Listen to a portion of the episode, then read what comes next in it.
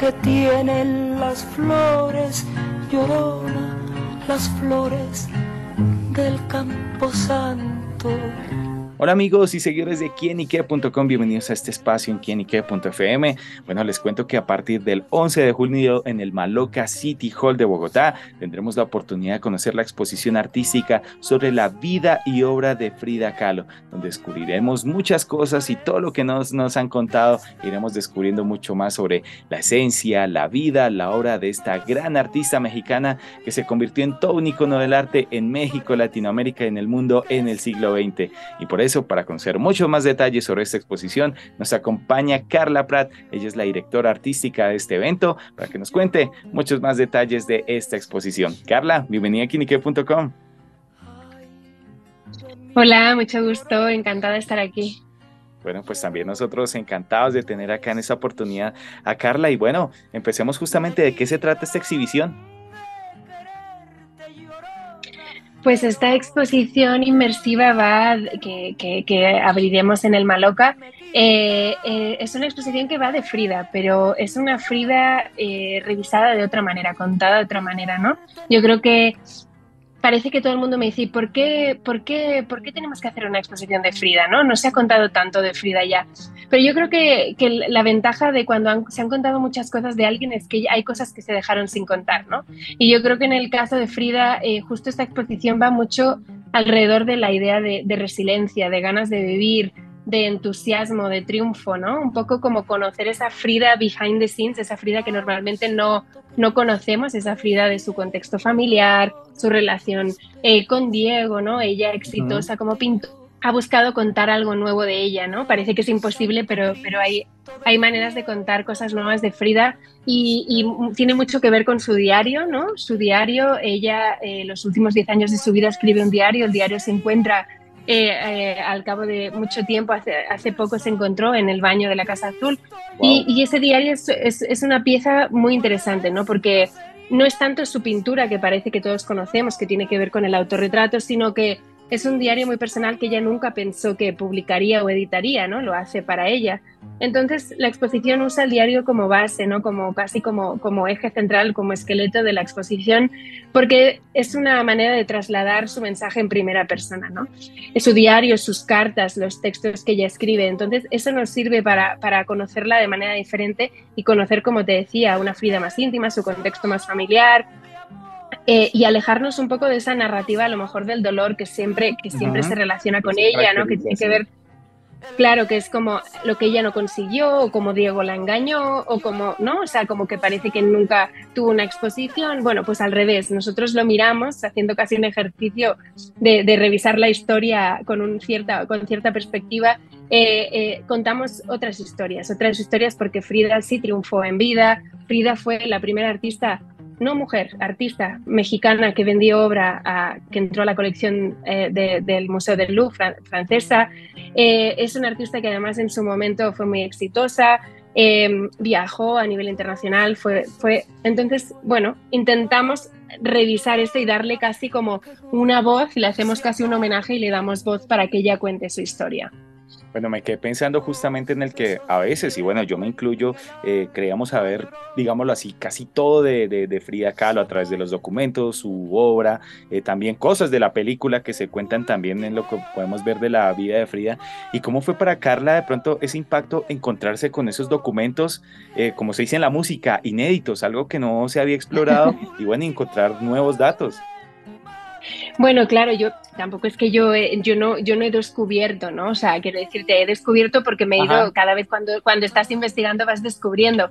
Lo que sí es verdad es que, por ejemplo, hay un ejercicio bonito que hemos hecho en esta exposición en Acción a Cultura que ha sido, em, porque no hay documentos sonoros de la voz de Frida, que eso es algo muy curioso, ¿no? Porque hay documentos visuales, pero no hay sonoros, no, no sabemos cómo suena Frida parece que sabemos todo de ella, pero no lo sabemos.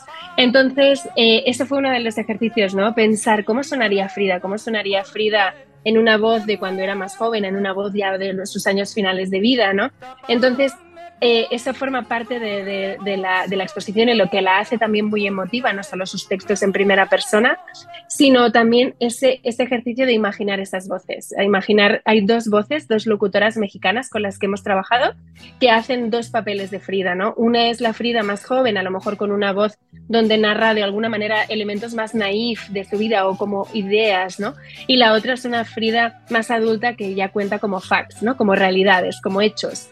Entonces esas dos voces se combinan y eso lo ayuda a hacerlo también como mucho más emocional, pero es bonito el proceso de ir descubriendo cosas, ¿no? En, el diario, por ejemplo, descubrí eh, yo pensando también a nivel expositivo y a nivel como sensorial que, podíamos trabajar, hay una página del diario que ya habla de los colores y relaciona los colores con emociones, ¿no?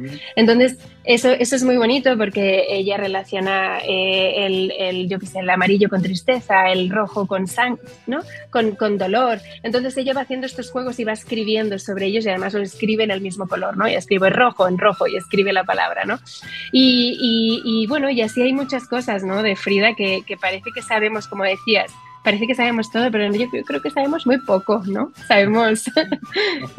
claro, y cómo fue todo el proceso justamente trasladar eh, estos documentos eh, también a ese proceso de curaduría y producción y a lo que va a ser justamente dentro de la exposición.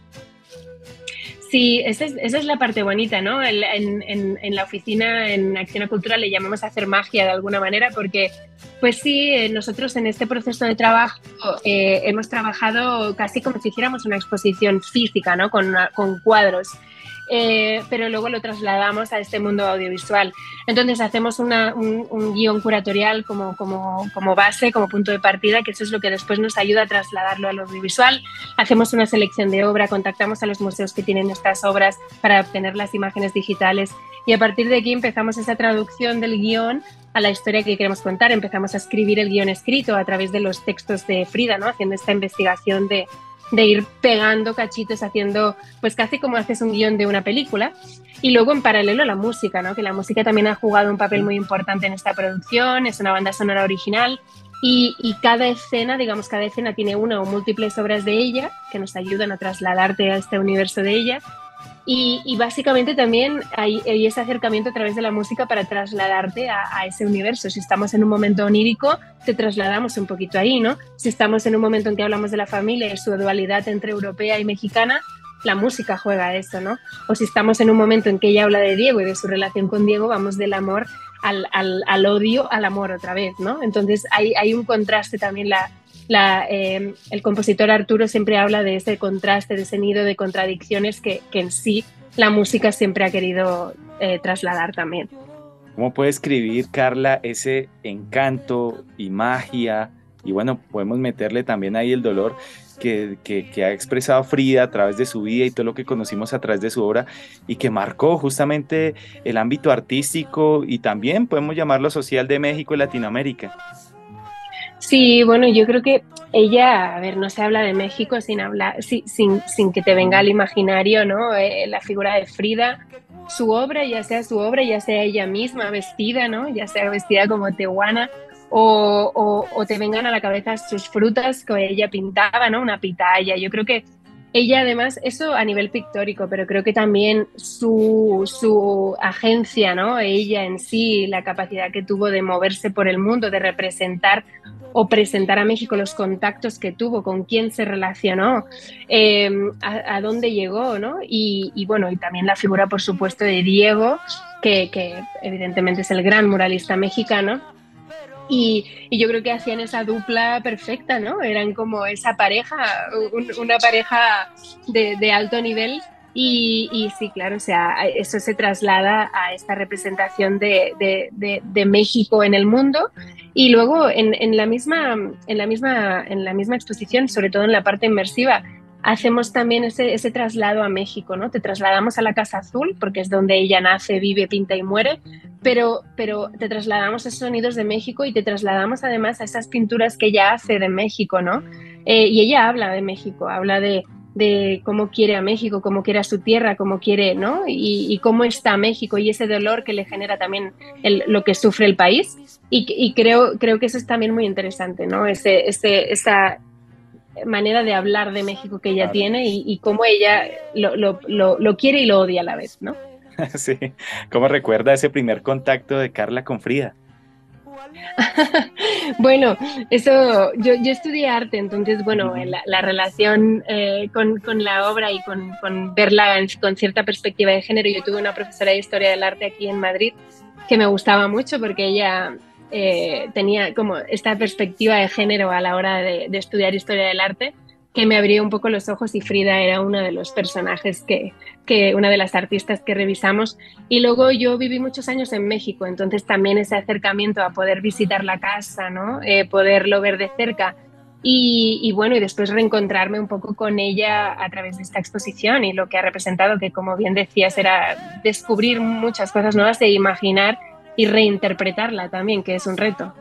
Claro, bueno, pues sin duda la, la, magia, vida, obra y también memoria de Frida Kahlo, pues estará a partir de este 11 de julio acá en la ciudad de Bogotá. Y bueno, pues Carla, porque no hay que perderse esta, esta exposición y bueno, y conocer mucho más de Frida? Pues es que yo creo que, yo digo, vayan al Maloca, yo creo que no hay cosa que no te lo cuenten, o sea, yo creo que eso hay que verlo, uno tiene que, uno tiene que tomarse su propia opinión de las cosas y, creo que es una buena oportunidad de ver algo único, esta exposición ha sido muy premiada, hemos recibido más de 10 premios internacionales de diseño y yo creo que, que la exposición realmente lo, lo, merece, es una exposición... Eh, muy cercana, muy diferente, eh, bastante experiencial en sí y muy, como te decía, muy introspectiva también, muy emotiva. Em, y yo creo que es eso, si sabes algo de Frida, ves, si no sabes nada de Frida también, yo creo que, que esa es la, la oportunidad para, para, descubrir de una manera diferente un personaje que parece que todos sabemos algo. Bueno amigos, ya lo saben, la invitación está extendida para que a partir del próximo 11 de julio en el Maloca City Hall de la ciudad de Bogotá, bueno, la oportunidad de conocer mucho más de Frida Kahlo, conectarnos con su obra, conectarnos con su memoria y bueno, con todo lo que embarga esta figura del arte en el mundo. Así que bueno, Carla, pues gracias por estar con nosotros acá en quinique.com y bueno, déjenle un mensaje a todos nuestros seguidores y oyentes. Encantada de estar con ustedes. Bueno, y es Carla Prack, directora artística de esa exposición de Fría Kahlo. Insisto, para que vayan y no se la pierdan. Y bueno, recuerden también vivir esas expresiones culturales acá en la capital colombiana. A Carla le damos las gracias y a ustedes, amigos, por estar siempre conectados con nosotros, porque esto es quienique.com, el placer de saber, ver y oír más. Chao, chao. Tapame con tu rebozo y porque me muero